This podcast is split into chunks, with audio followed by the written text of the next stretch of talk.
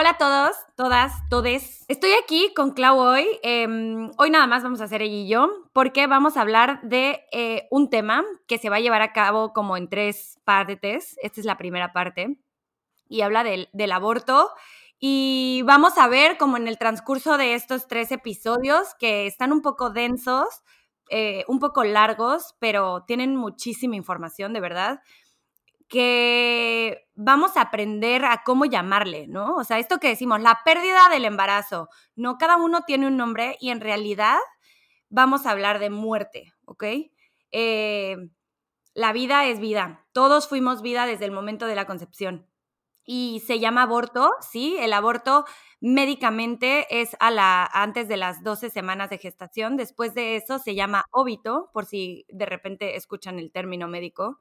Eh, les decimos, no, no nos gusta, yo soy médico, no nos gusta el término, así se dice, pero no nos gusta porque al final eh, deshumaniza, ¿no? Eh, es muerte, muerte eh, durante el embarazo, así como la gente muere de grande, pues también muere de bebé, no, es parte de la vida. Entonces, vamos a hablar de eso, son temas duros. Clau nos va a platicar de su, de su aborto en la semana, no me acuerdo, como ocho, Ajá, en la semana 8.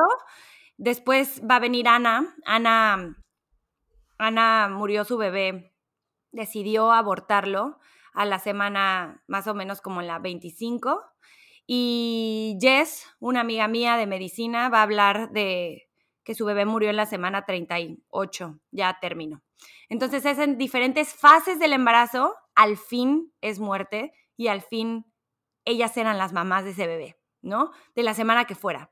Entonces, Clau nos va a hablar de esta, de, de, su bebé y cómo es que, que todo sucedió.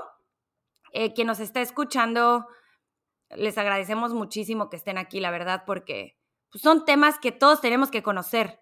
Que, incómodos. Son temas incómodos, que, que, es mejor como, no mejor ni le diga nada que se borre, ¿no? Así, ese, ese capítulo en su vida se eliminó y ya nadie le habla y es así, ¿qué onda? ¿Cómo estás? Y no sabes que la persona está sufriendo por dentro y que nosotros como humanos podemos, o sea, que la humanidad puede acercarse a esa persona y, y ayudarla con algo, ¿no? O comprenderla o acompañarla.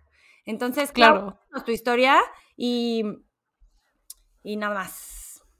Este, justo eso, como que la intención es sensibilizar. A mí me ha servido muchísimo escuchar eh, y tener estas conversaciones. Y como que pasó hace mucho y no me había como puesto a pensar ya en retrospectiva todo lo que no hice y todo lo que no dejé que pasara a raíz de como esta creencia de que, ay, estaba muy chiquito, no había o lo que sea. Pero bueno, vamos a empezar desde el principio. Este, yo o sea, voy a irme un poco más atrás porque es una historia muy random, pero creo que vale la pena contarla. Yo empecé a salir con quien ahora es mi esposo eh, en junio de no me acuerdo qué año. Y de junio a octubre de ese año nos embarazamos.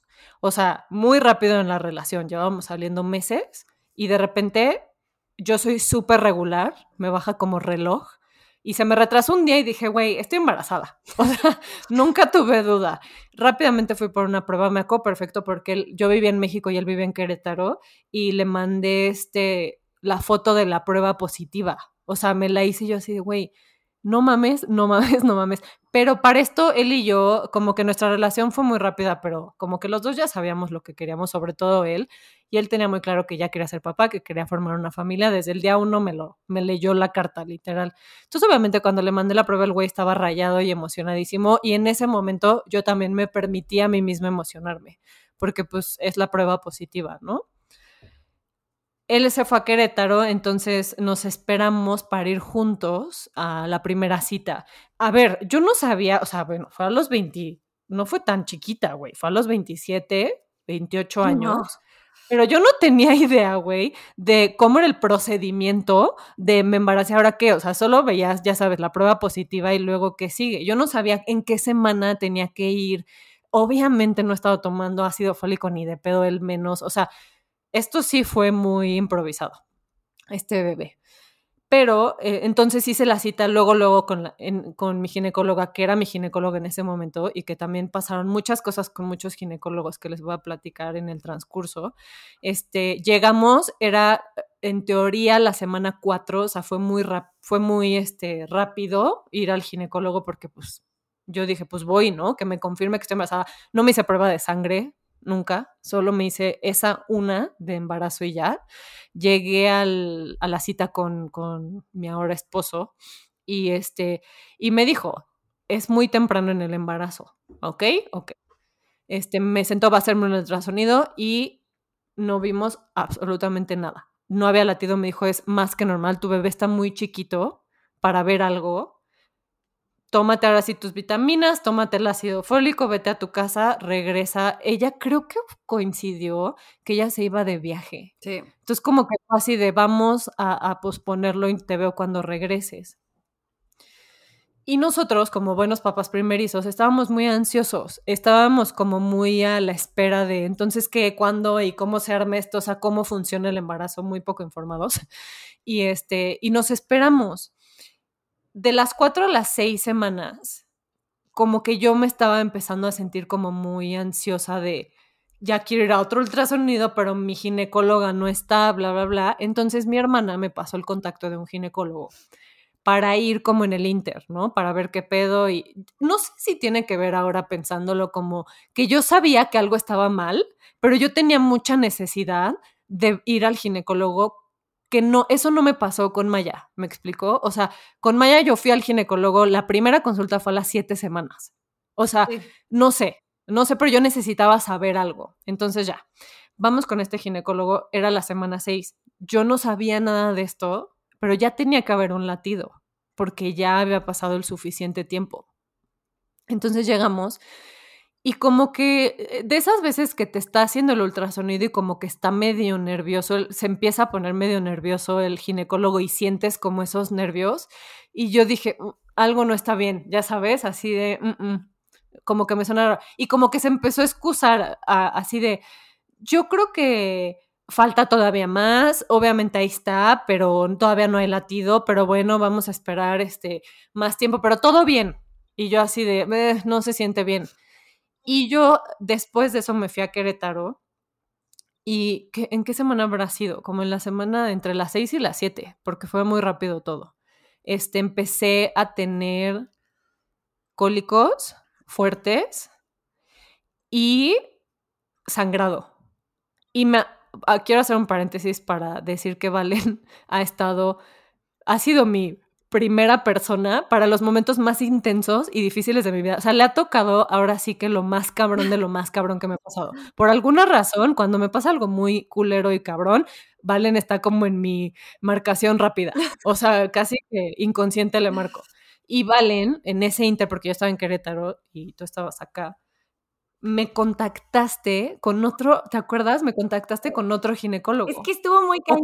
¿Cómo es la vida? No, está muy cañón. O sea, yo, yo estaba haciendo la maestría en nutrición clínica y estaba haciendo mi examen de bioestadística. O sea, me acuerdo perfecto que estaba haciendo mi examen y mi celular empezó a vibrar y dije, qué raro, lo dejé.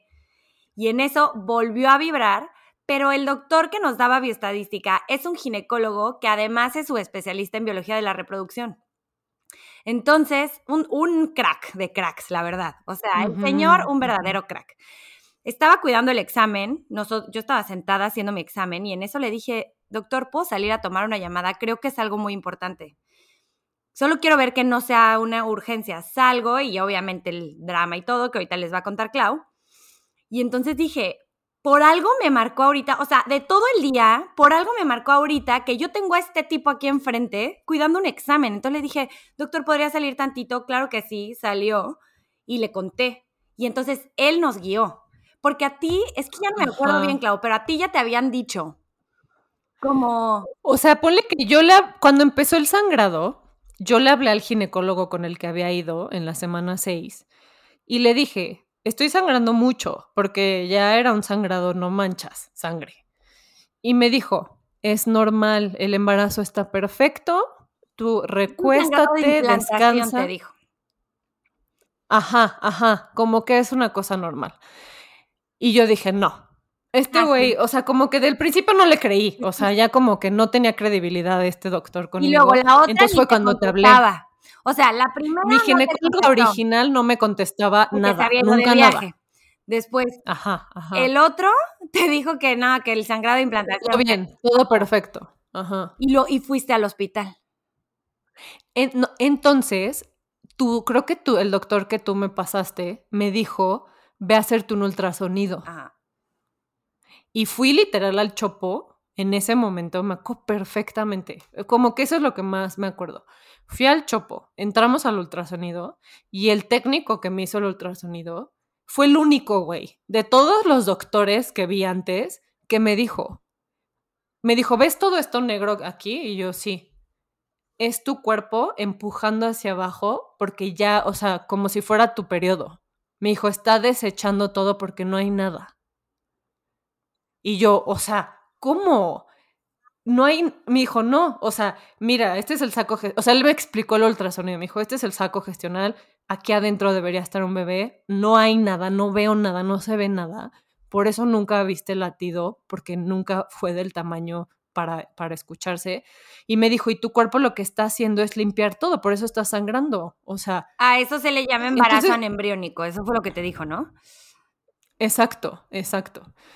Yo ni sabía el término ni sabía que existía.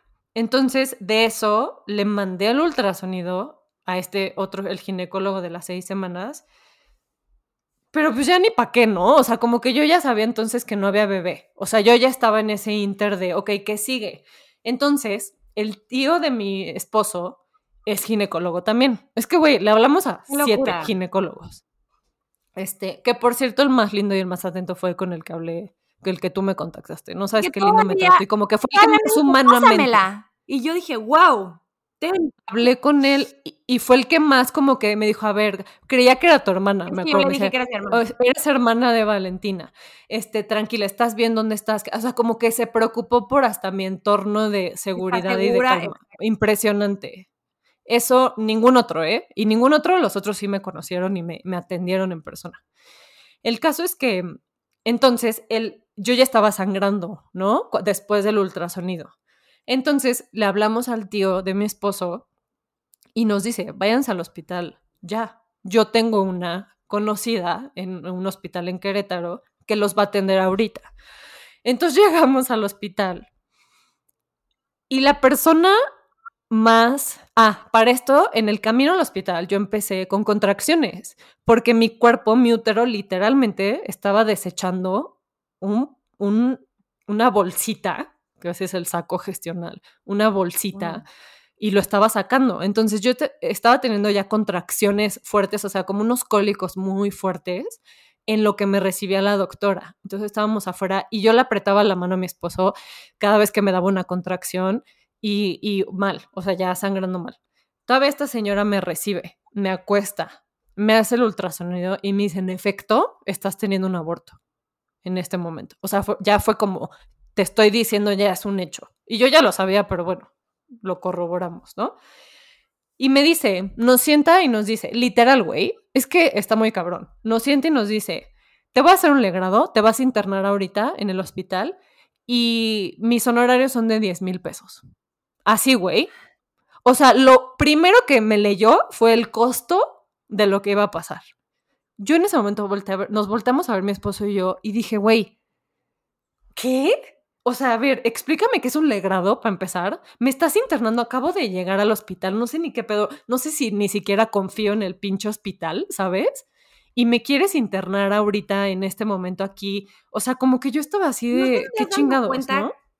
que estoy sufriendo? O sea, es que algo Y yo estaba en el peor dolor, estaba en dolor de parto, por así decirlo. un dolor del alma, que es chiquita. peor.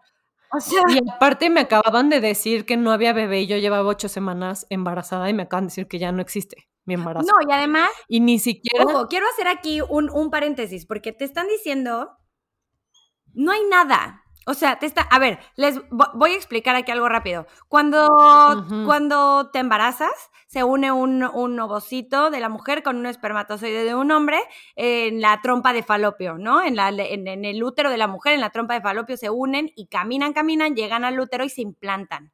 Cuando eso se implanta en la pared del útero, literalmente, puede ocurrir un sangrado que se llama sangrado por implantación, pero es un sangrado leve, ¿ok? Con un leve coliquillo, hay mujeres que les pasa, hay mujeres que no les pasa. Total, que una vez que se implanta, se empieza a formar el saco gestacional y adentro del saco gestacional crece el embrión. El embrión es lo que finalmente va a dar lugar al bebé, ¿ok? Pero que desde ahí, o sea, desde la unión de un ovocito con un espermatozoide, pues es vida, ¿no? Todos venimos de ahí como quieran, hay gente que lo considera vida a partir de X, por lo menos yo, yo, médico, considero que la vida se genera en el momento en el que se unen las células, ¿ok? Em, es un debate hasta filosófico, no nos vamos a meter en ese rollo, cada quien puede creer lo que quiera, pero eh, todos venimos de ahí. Eso sí, no hay pierde. Entonces, una vez que se implanta, se genera el saco gestacional y se genera un embrión. Existen embarazos en los que no se observa el embrión, ¿ok? Se observa el saco, pero no se observa el embrión. Eh, me gustaría invitar un día a un ginecólogo que nos explique esto como a detalle. Eh, mi hermano, por ejemplo, está haciendo eh, la subespecialidad en, en medicina materno-fetal, que es precisamente eso y nos podría explicar como a más detalle. Sí, de verdad hay veces que no se forma lo mejor. También a lo mejor hay otras veces que simplemente se desecha, porque a veces se desechan eh, eh, eh, los embarazos, por así decirlo, el cuerpo los expulsa, los desecha por algún mal cromosómico, algún defecto congénito. O sea, generalmente si esto no viene bien, se desecha, ajá. O sea, sucede un aborto espontáneo, como el de Clau. Eso es lo médico, ¿ok? Ahora vámonos del lado de la mamá que la mamá se hace una prueba de embarazo que dice que es positivo y tiene una ilusión porque tiene un bebé adentro de ella. Un bebé que un día va a ser como tú y como yo. Nosotros fuimos eso para nuestras mamás. Fuimos una prueba de... Y fuimos todos a partir de una prueba. Ajá. O sea, eso es lo que a ti te siembran una vida en la cabeza en ese momento. A ver, yo soy mamá, yo me hice una prueba, yo tuve el mismo miedo. Yo soy la típica doctora que dice, no, no, no enseñes hasta las 12 semanas porque pueden pasar cinco mil cosas y mejor para qué dices y bla, bla, bla, bla. Pero yo ya tenía la vida de mi hijo en mi cabeza. Entonces, eso es lo que queremos dar a comunicar hoy. O sea, que en el momento en el que un doctor se siente enfrente de ti a decirte, es un embarazo embriónico, ahí adentro no hay nada, este es el saco gestacional, ya viste, aquí no hay nada, aquí no hay puntito, quiere decir que no hay embrión, entonces ya estás en proceso de un aborto. Las opciones son un legrado, bla, bla, bla, y son 10 mil varos. ¿Dónde está la humanidad? Y, y deja tú las opciones, güey. A mí no me dio opciones. Me dijo, vamos a bajarte a hacer un legrado. Y le dije, a ver, güey, yo, yo no me voy a, a ver, ¿qué otras puedo hacer?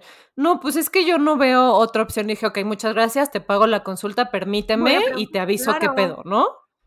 Entonces hablamos, ahora sí, irónicamente se aparece mi ginecóloga, la original, que por fin contestó mis 87 llamadas perdidas y múltiples mensajes. Y le dije, ¿qué opciones tengo?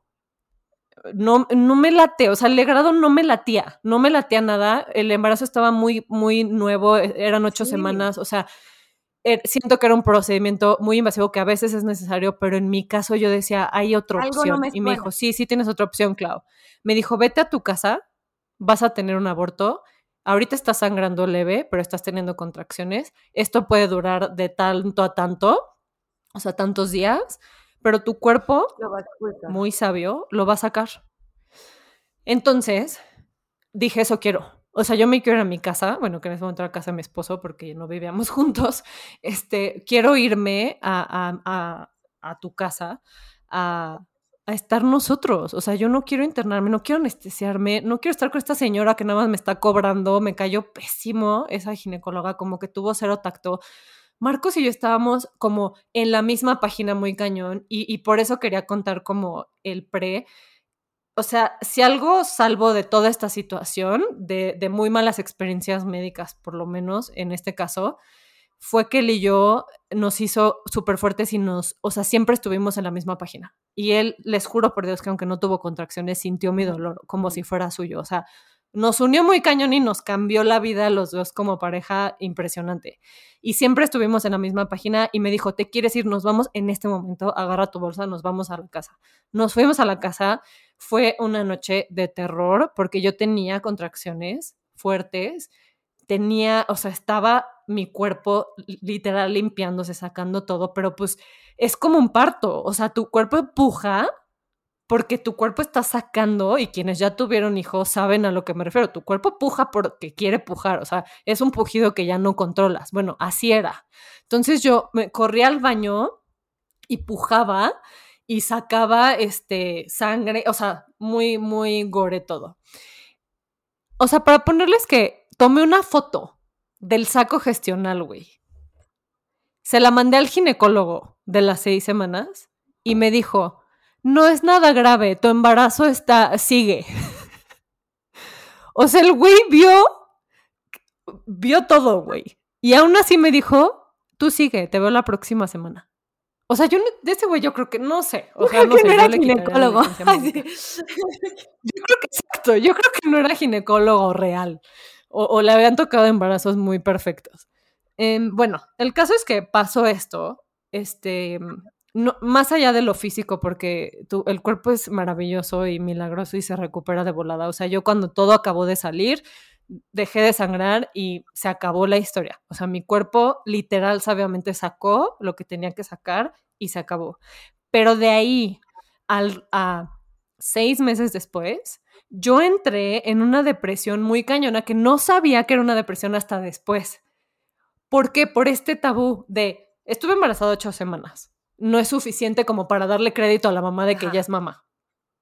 No sabía si iba a poder embarazarme otra vez y este embarazo me despertó estas ganas de ser mamá que yo no sabía que existían en mí.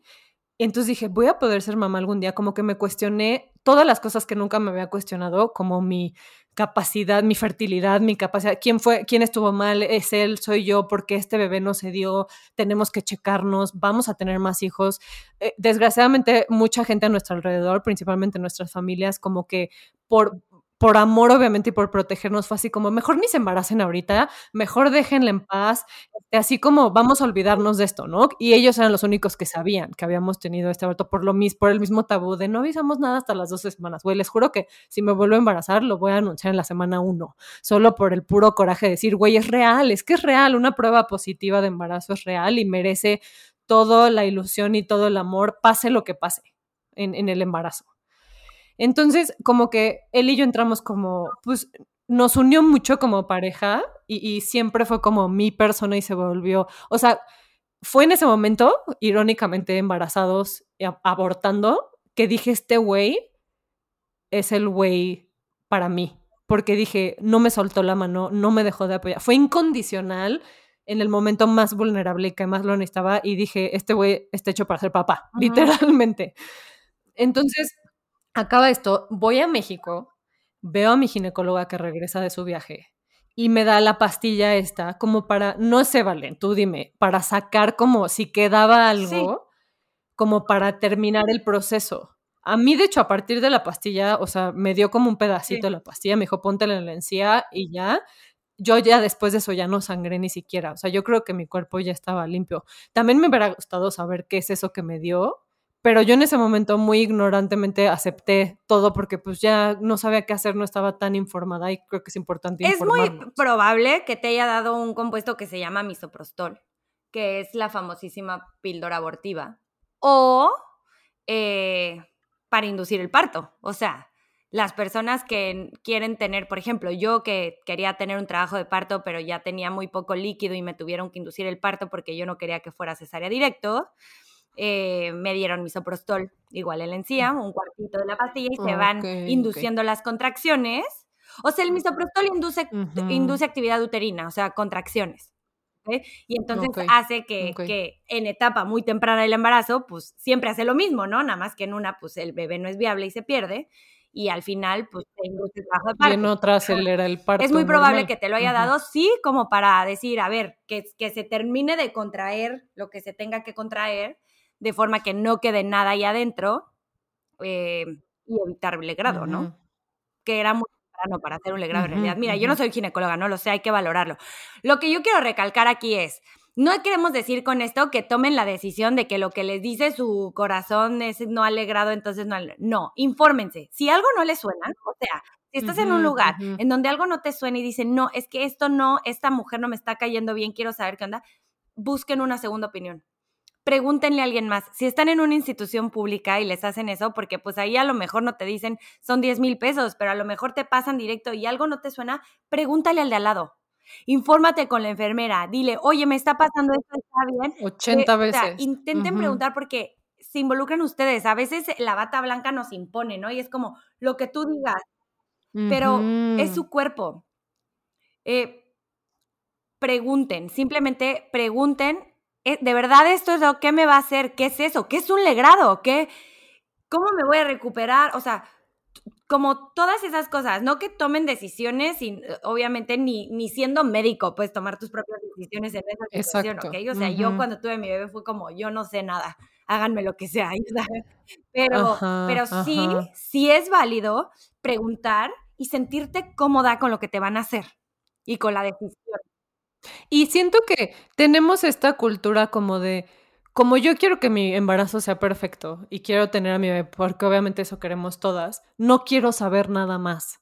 Y la verdad es que desgraciadamente, y, nos hemos dado cuenta a través de todas estas conversaciones, que sí tenemos que saber opción A, opción B, opción C, D, E, si pasa esto en el embarazo, si pasa esto, si en esta semana. ¿Por qué? Porque yo llegué, empecé a sangrar a la semana 7 y no tenía ni pe idea de si era normal, si el latido, a qué edad, en qué momento. O sea, había muchas cosas que yo no sabía y mi ignorancia hizo que buscara la respuesta en otras personas y desgraciadamente en este caso sí fue como muy mala suerte de las personas que nos asesoraron, pues como que no nos asesoraron o no estaban para asesorarnos de la mejor forma. La neta fue una, una cosa muy, muy como se juntaron varios factores, pero de lo que quiero hablar y lo que más se me hace importante, además de esto, que se informen y que vean todos los escenarios, es lo que pasó después. O sea, yo tengo el aborto, me dan la pastilla, se acaba, o sea, ya.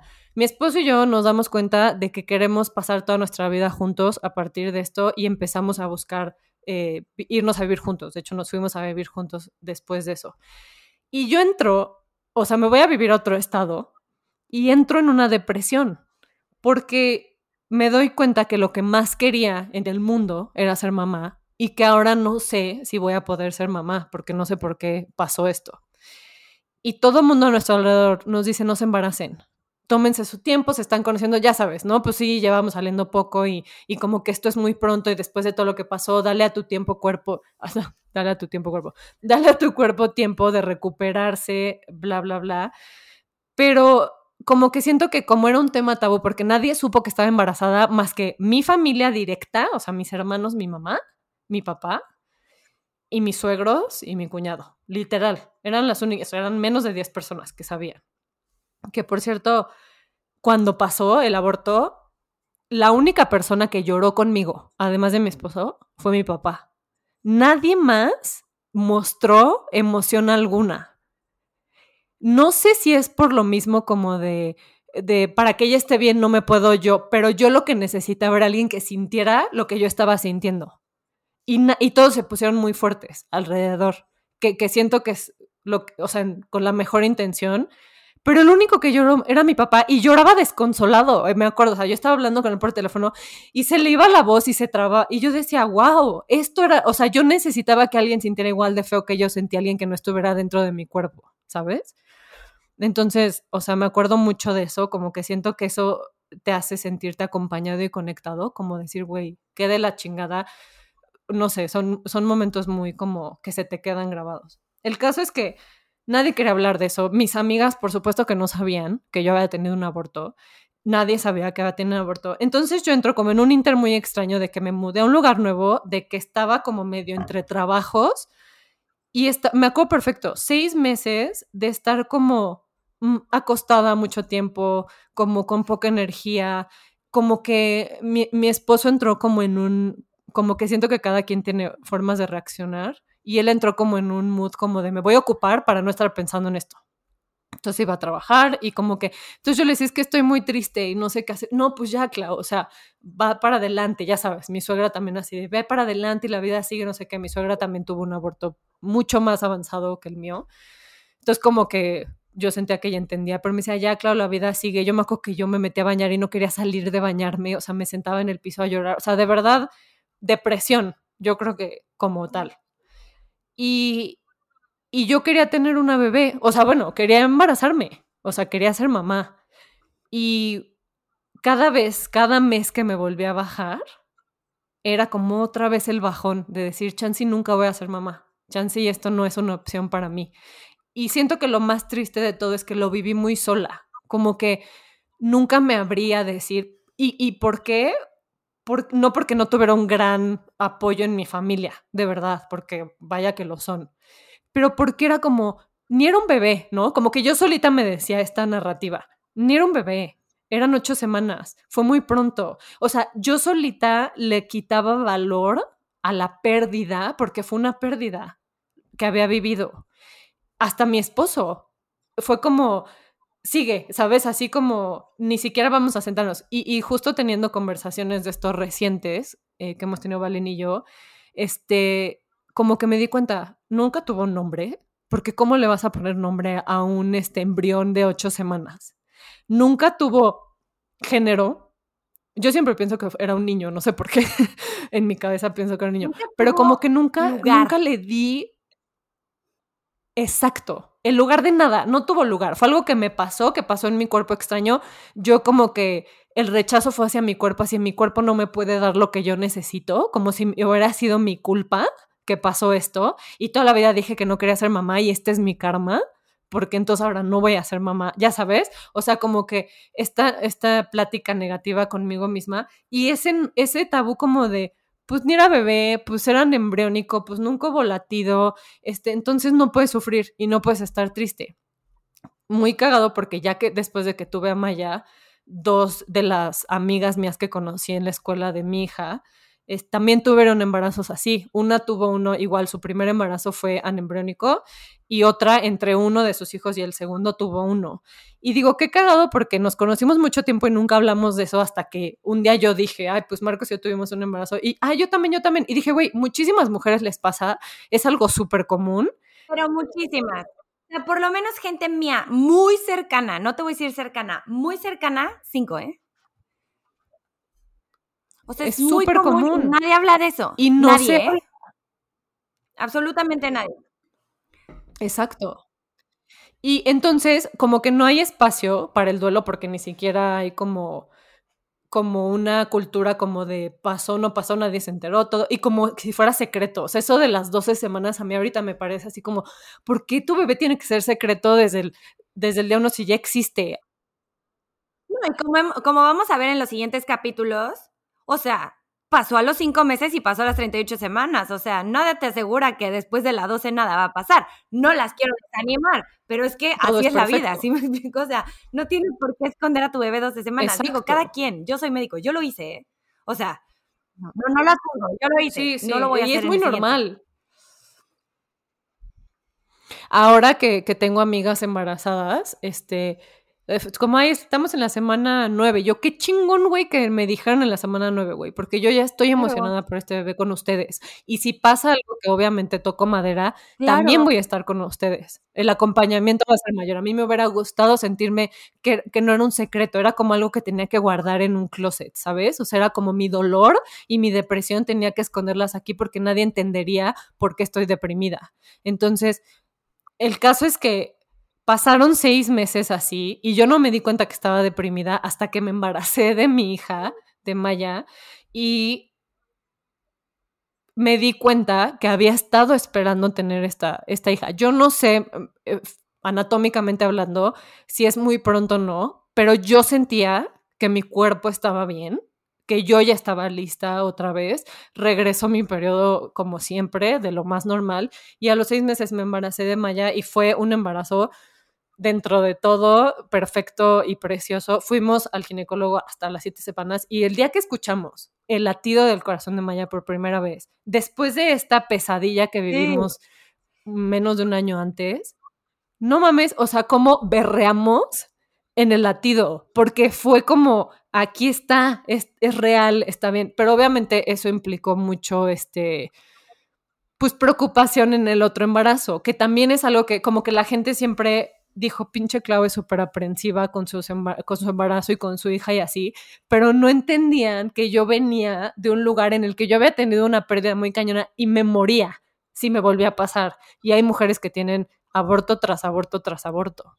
Entonces, no había como esa sensibilidad de decir, por eso está tan pinche estresada, güey, porque ya sabe lo que es perder uno. Y ahora esta niña, esta bebé está más y más grande cada vez y, y también está el riesgo. O sea, como que yo tenía mucho miedo de que me volviera a pasar, pero la gente no sabía, porque yo no había hablado de eso.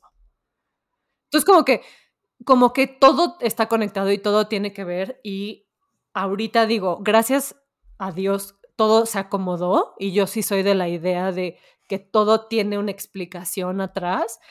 Maya tenía que llegar cuando llegó, Maya tenía que ser mi hija es exactamente como estaba escrito que fuera, y sin ese primer eh, embarazo y sin ese aborto, no sé qué hubiera pasado, como que no puedo ni siquiera pensar hacia atrás. Entonces yo sí siento que tenía que ser así, pero en el tenía que ser así porque así fue, sí hubo cosas que a mí me hubiera gustado que fueran diferentes. Justo te iba a preguntar. O sea, hoy estando de este lado, ya viendo todo en retrospectiva, porque, o sea, tristemente es de lo que estamos haciendo ahora. estamos hablando de qué hubiera hecho diferente, pero pues el hubiera no existe. Pero se los decimos a ustedes. Ojalá que nadie le pase, pero también tener esa herramienta, ¿no? O sea, tener esa herramienta en caso de que a alguien le pasara, como tú, Clau, desde tu experiencia, ¿qué hubieras hecho diferente? ¿O cómo hubieras manejado la situación diferente hoy estando de este lado?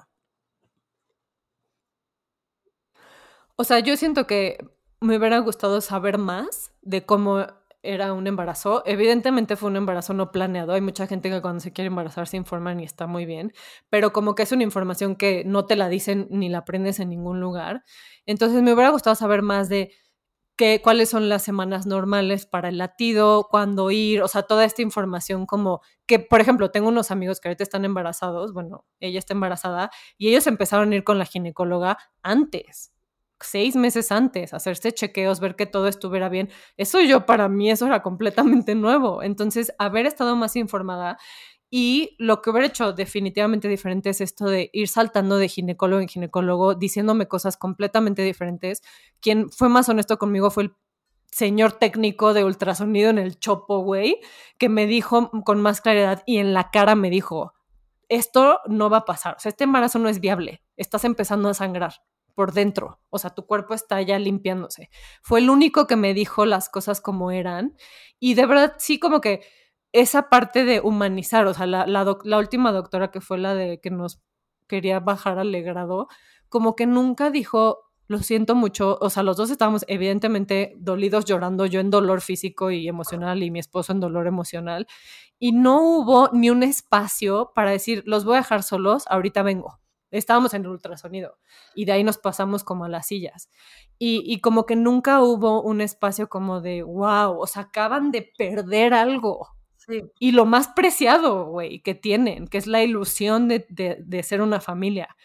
Y que rápidamente me haya cobrado, ¿sabes? O sea, como ese, ese tacto, y creo que es una constante en, en estas conversaciones de, de abortos, de lo técnicos que pueden llegar a ser algunos médicos y, que se les olvida que hay una persona atrás que tiene muchas emociones, que está viviendo algo muy cabrón y que sí, el legrado, obvio, si se tiene que hacer, se hace, pero ¿cómo te sientes? ¿Cómo estás? Te voy a explicar qué es un legrado, te voy a explicar por qué hacemos legrado, o sea, nadie me dijo eso. Digo, ya después, gracias a Dios, bueno, no, no gracias a Dios, gracias a Valen, caí en blandito con la mejor ginecóloga de la historia, que fue quien llevó mi embarazo con Maya. Y hasta la fecha yo digo, güey. Te amamos, Marilu. Marilu es el regalo, el regalo que me cayó después de todo este mal karma de ginecólogos previos, güey.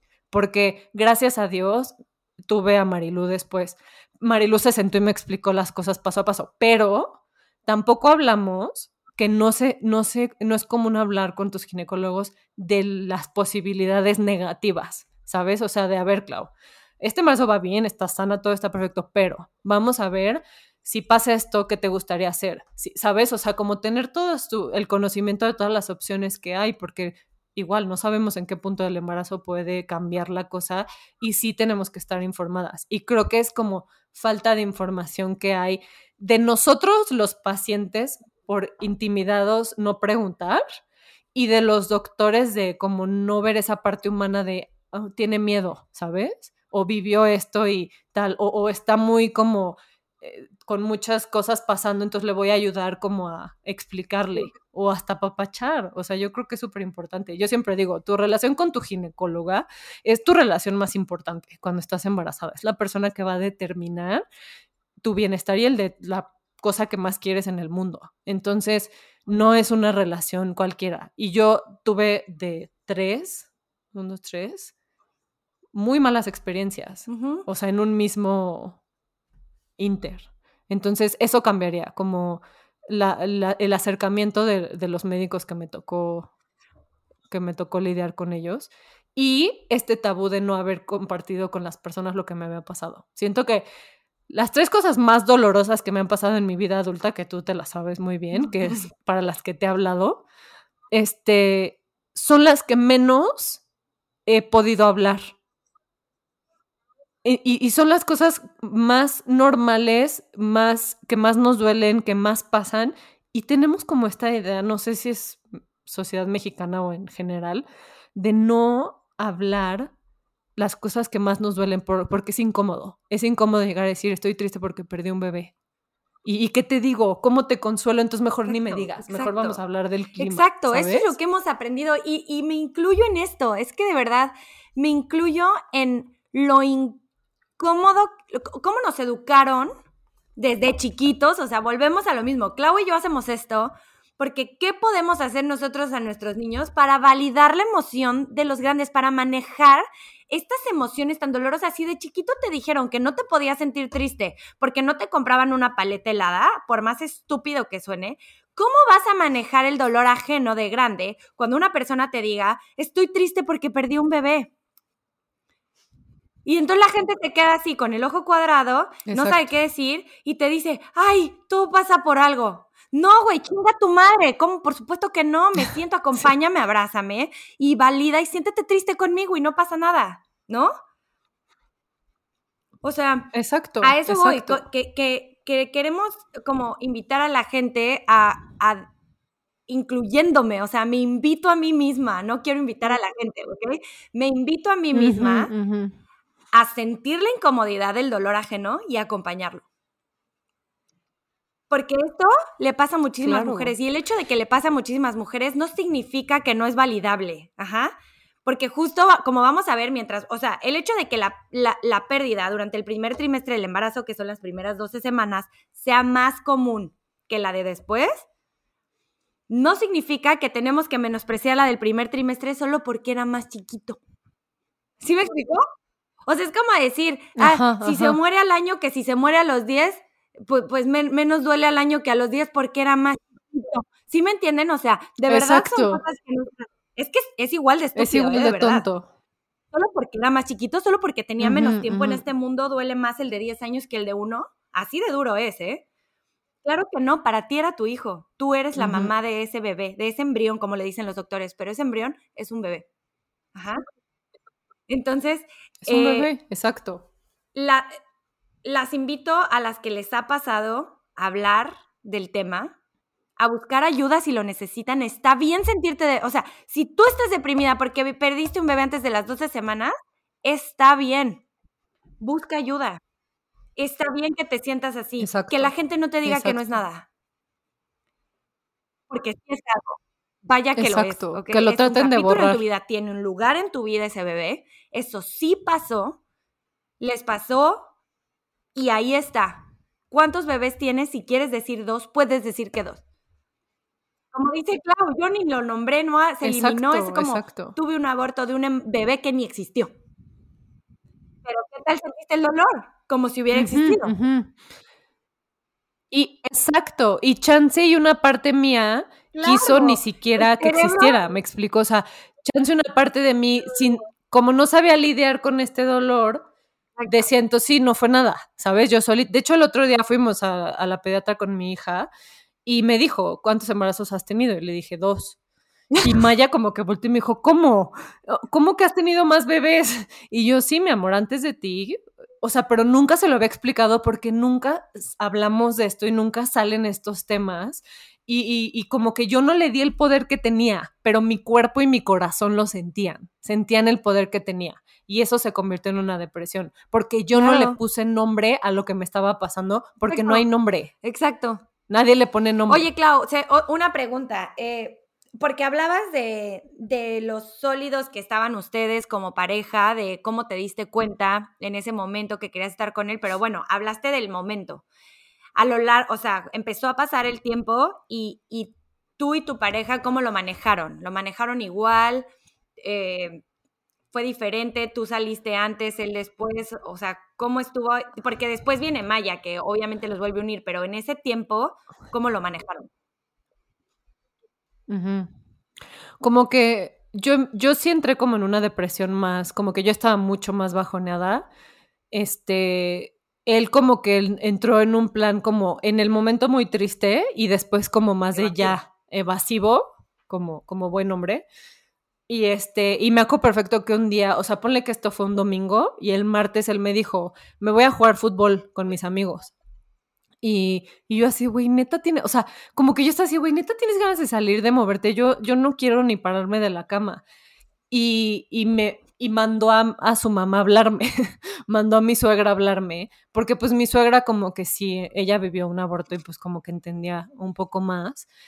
Y, y me dijo, y mi suegra me lo dijo así, me dijo, Clau, llora. Me dijo, métete a bañar. Me dijo, haz algo, métete a bañar, siéntate en la regadera y llora todo lo que tengas que llorar, porque es la única forma en que vas a estar bien. Y me dijo, pero déjalo irse a jugar fútbol, porque así como tú necesitas llorar en la regadera, él necesita cansarse, sudar y correr, porque esa es su forma de llorar.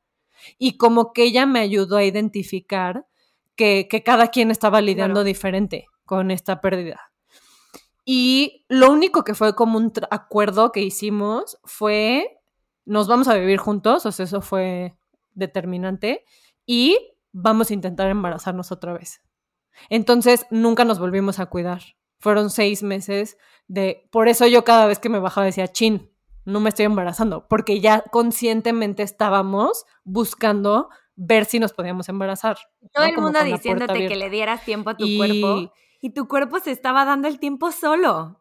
No se lo estabas dando tú.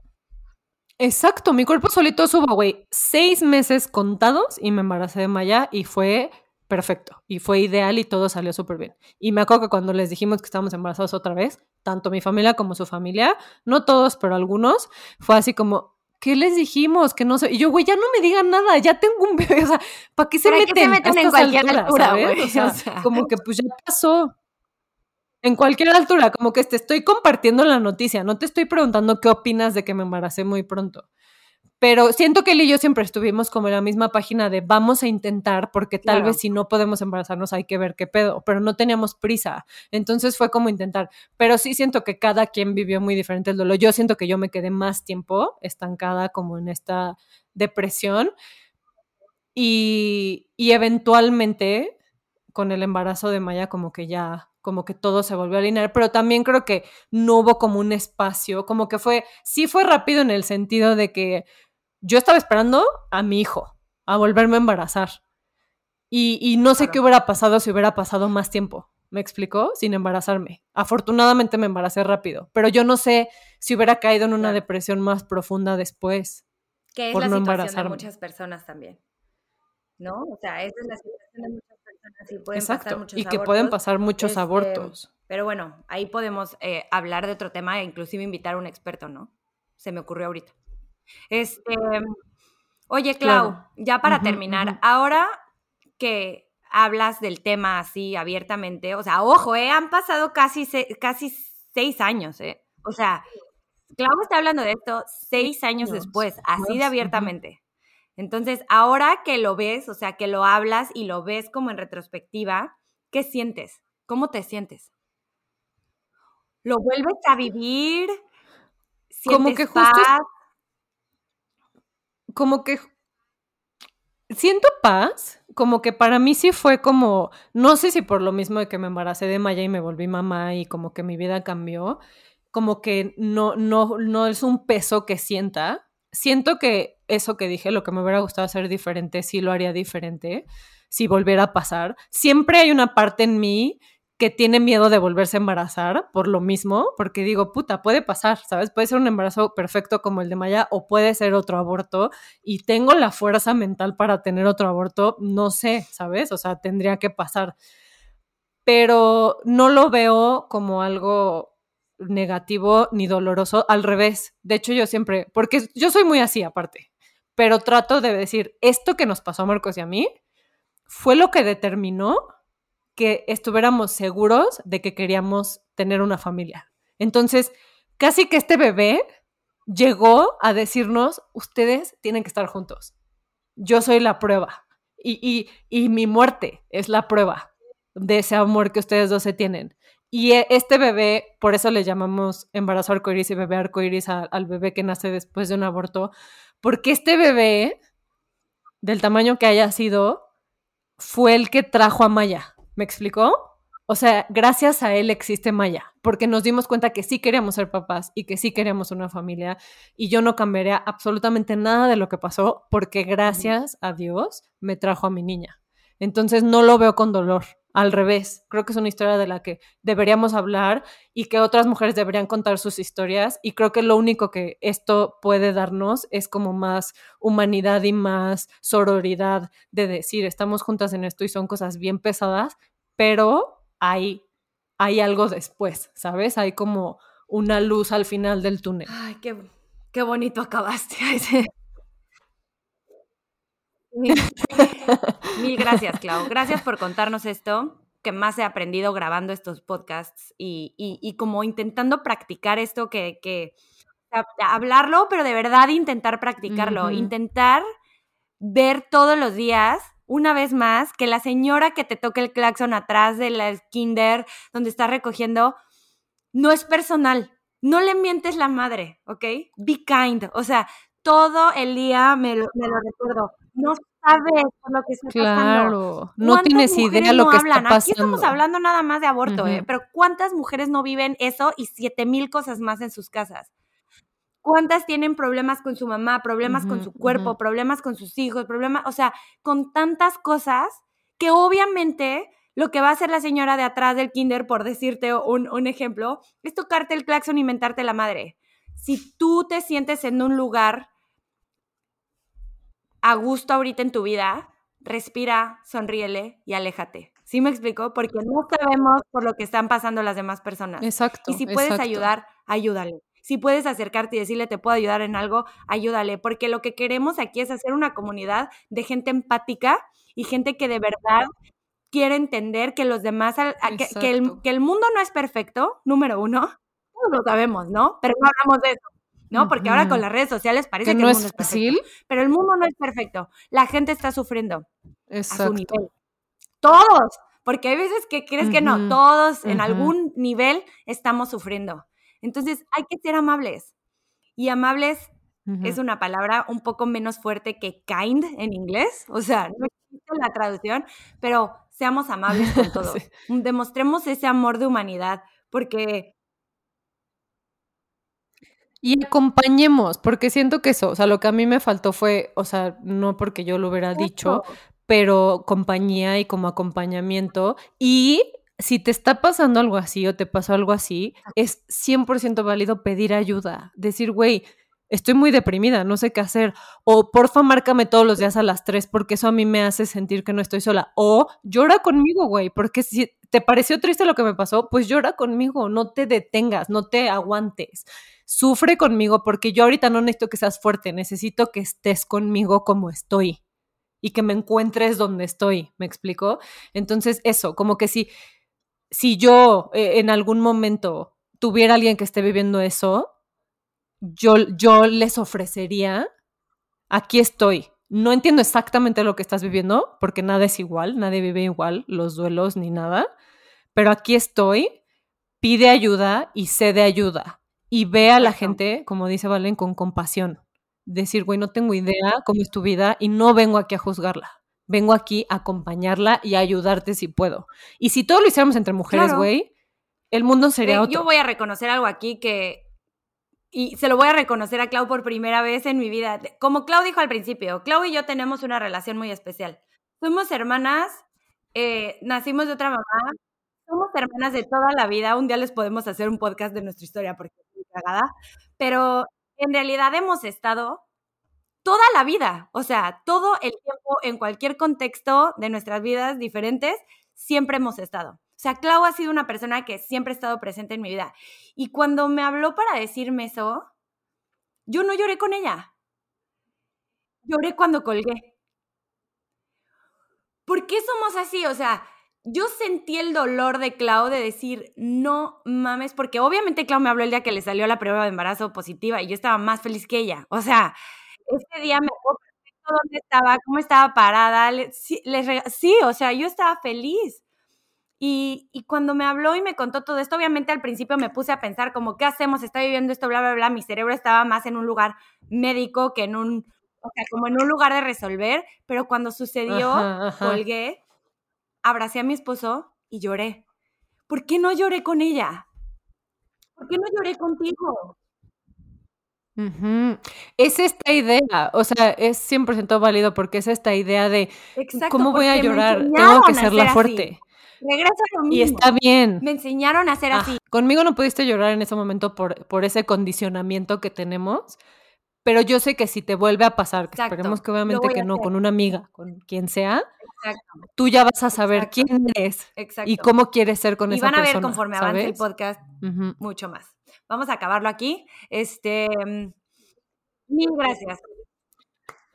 Muchas gracias por escucharnos Déjenos comentarios, escríbanos, nos encanta saber sus historias, eh, cómo lo vivieron ustedes, si han vivido algo parecido, cómo reaccionaron, todo lo que nos quieran platicar. Este es un espacio de confianza y de compartir y que esto nos engrandezca y nos haga crecer juntas. Y de mucho amor, mucho amor, un espacio de mucho, mucho amor y compasión. Clau, mil gracias por contarnos. Este, yo sé que yo ya me sabía la historia, pero la volví a escuchar y sentí que la volví a vivir, de verdad. Gracias por contarnos, sé, sé perfecto por lo que pasaste, yo estuve ahí y, y I love you. Gracias a ti, Dui, porque siempre estás ahí, en lo perrón, en lo más perrón y en lo normal. Estamos bien, Luz.